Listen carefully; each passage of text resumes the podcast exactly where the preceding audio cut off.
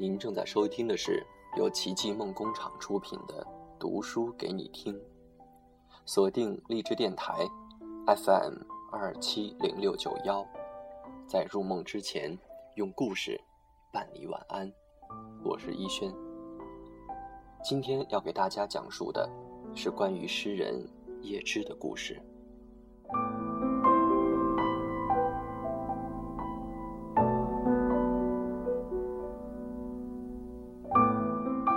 八八九年一月，二十三岁的叶芝遇见了二十二岁的女演员冈尼。她是一位驻爱尔兰英军上校的女儿。冈尼不仅美貌非凡、苗条动人，而且富有同情心。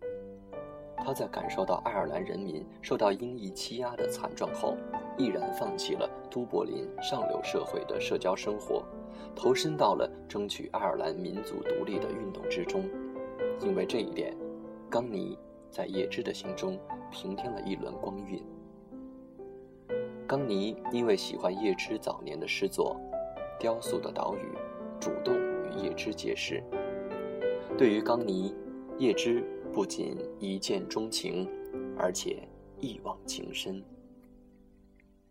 叶芝这样描写过他第一次见到冈尼的情形：他伫立窗畔。身旁盛开着一大团苹果花它光彩夺目，仿佛自身就是洒满了阳光的花瓣。叶芝深深地爱恋着他，但又因为它的高贵而感到无望。年轻的叶芝觉得自己不成熟，而且碌碌无为，所以尽管恋情煎熬着他，他还是没有向冈尼表白。在他看来，他不可能下嫁给一个穷学生。两人的关系因此总是若即若离。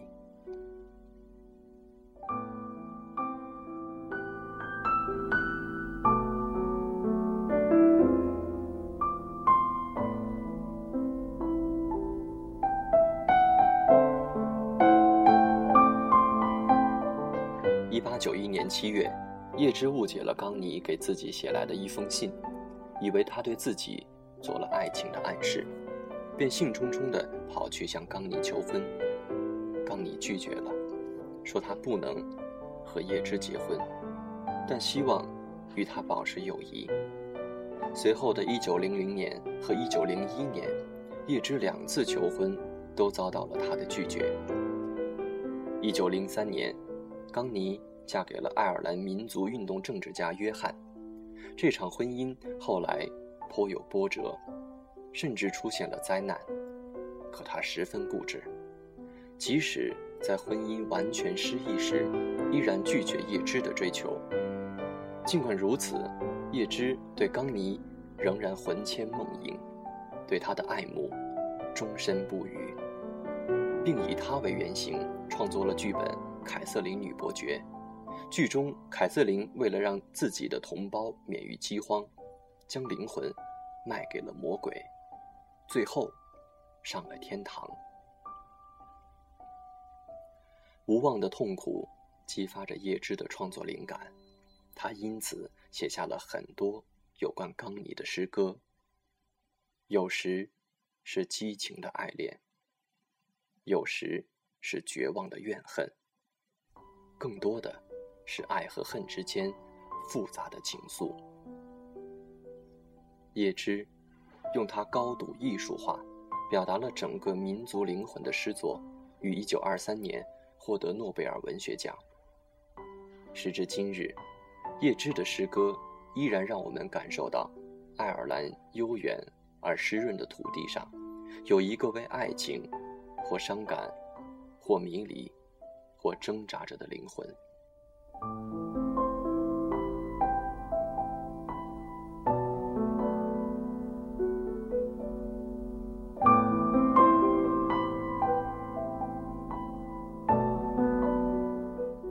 当你老了，就是其中的一首。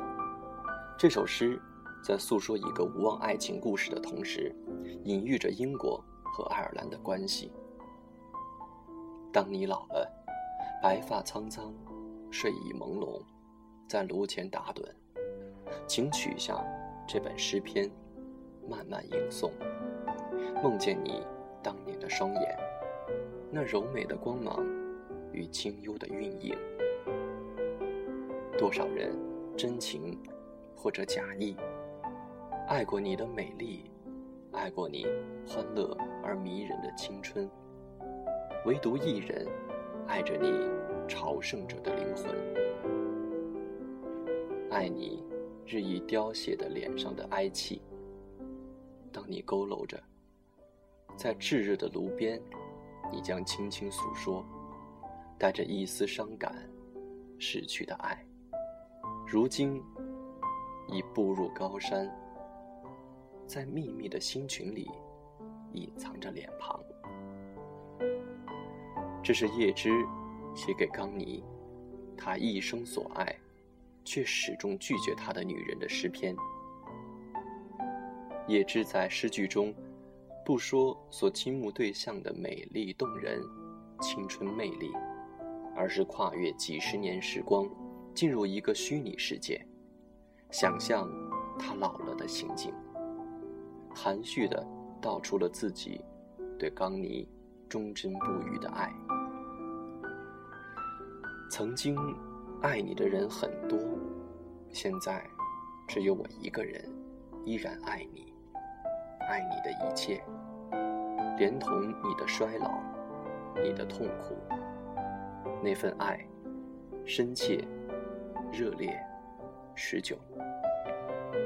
然而，却又是那样悄无声息，甘于寂寞的隐藏在一群星星之间。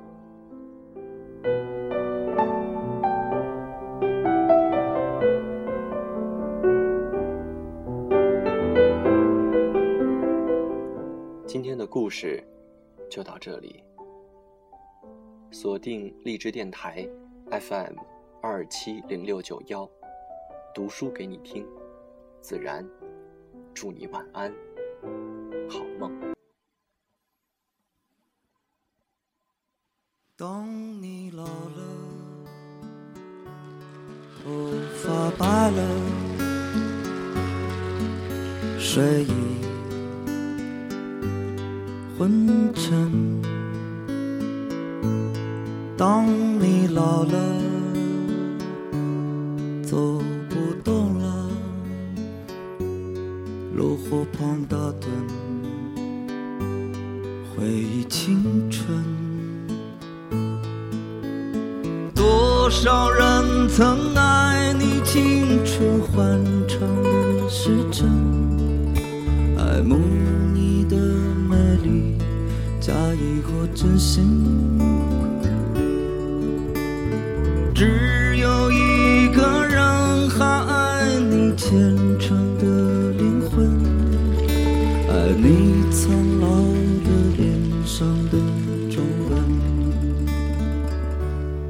当你老了，眼眉低垂，灯火。昏黄不定，风吹过来，你的消息，这就是我心里的歌。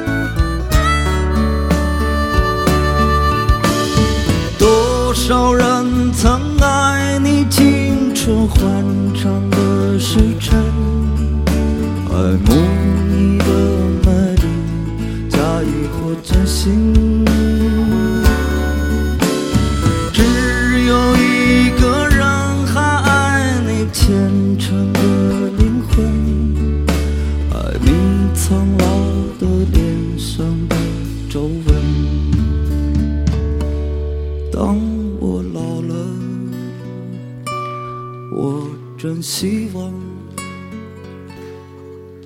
这首歌是唱给你的。